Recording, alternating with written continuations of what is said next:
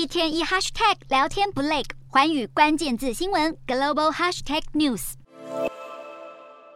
美国联准会十四号将公布年终决策，市场最关注的一点当然就是升息幅度。外界普遍预期本次升息幅度将从之前的三码缩小到两码。不过，美国十一月就业数据强劲，似乎并未受到利率攀升以及衰退疑虑等影响。让市场担忧，联准会很可能继续激进升息。其次，市场紧盯本次决策声明的措辞，是否再度强调利率必须升到更高。经济学家推测，联准会本次决策声明可能将态度放软，从预期利率持续上升改为预期利率进一步上升一些，彰显联准会接下来决策会比较有弹性。第三，市场密切观察利率点状图所显示的最终利率高度。以及高利率将持续多久？目前各界普遍认为费德对终点利率的预测值将从百分之四点七五提高到百分之五点零，甚至有部分专家认为，终点利率可能提高到百分之五点二五，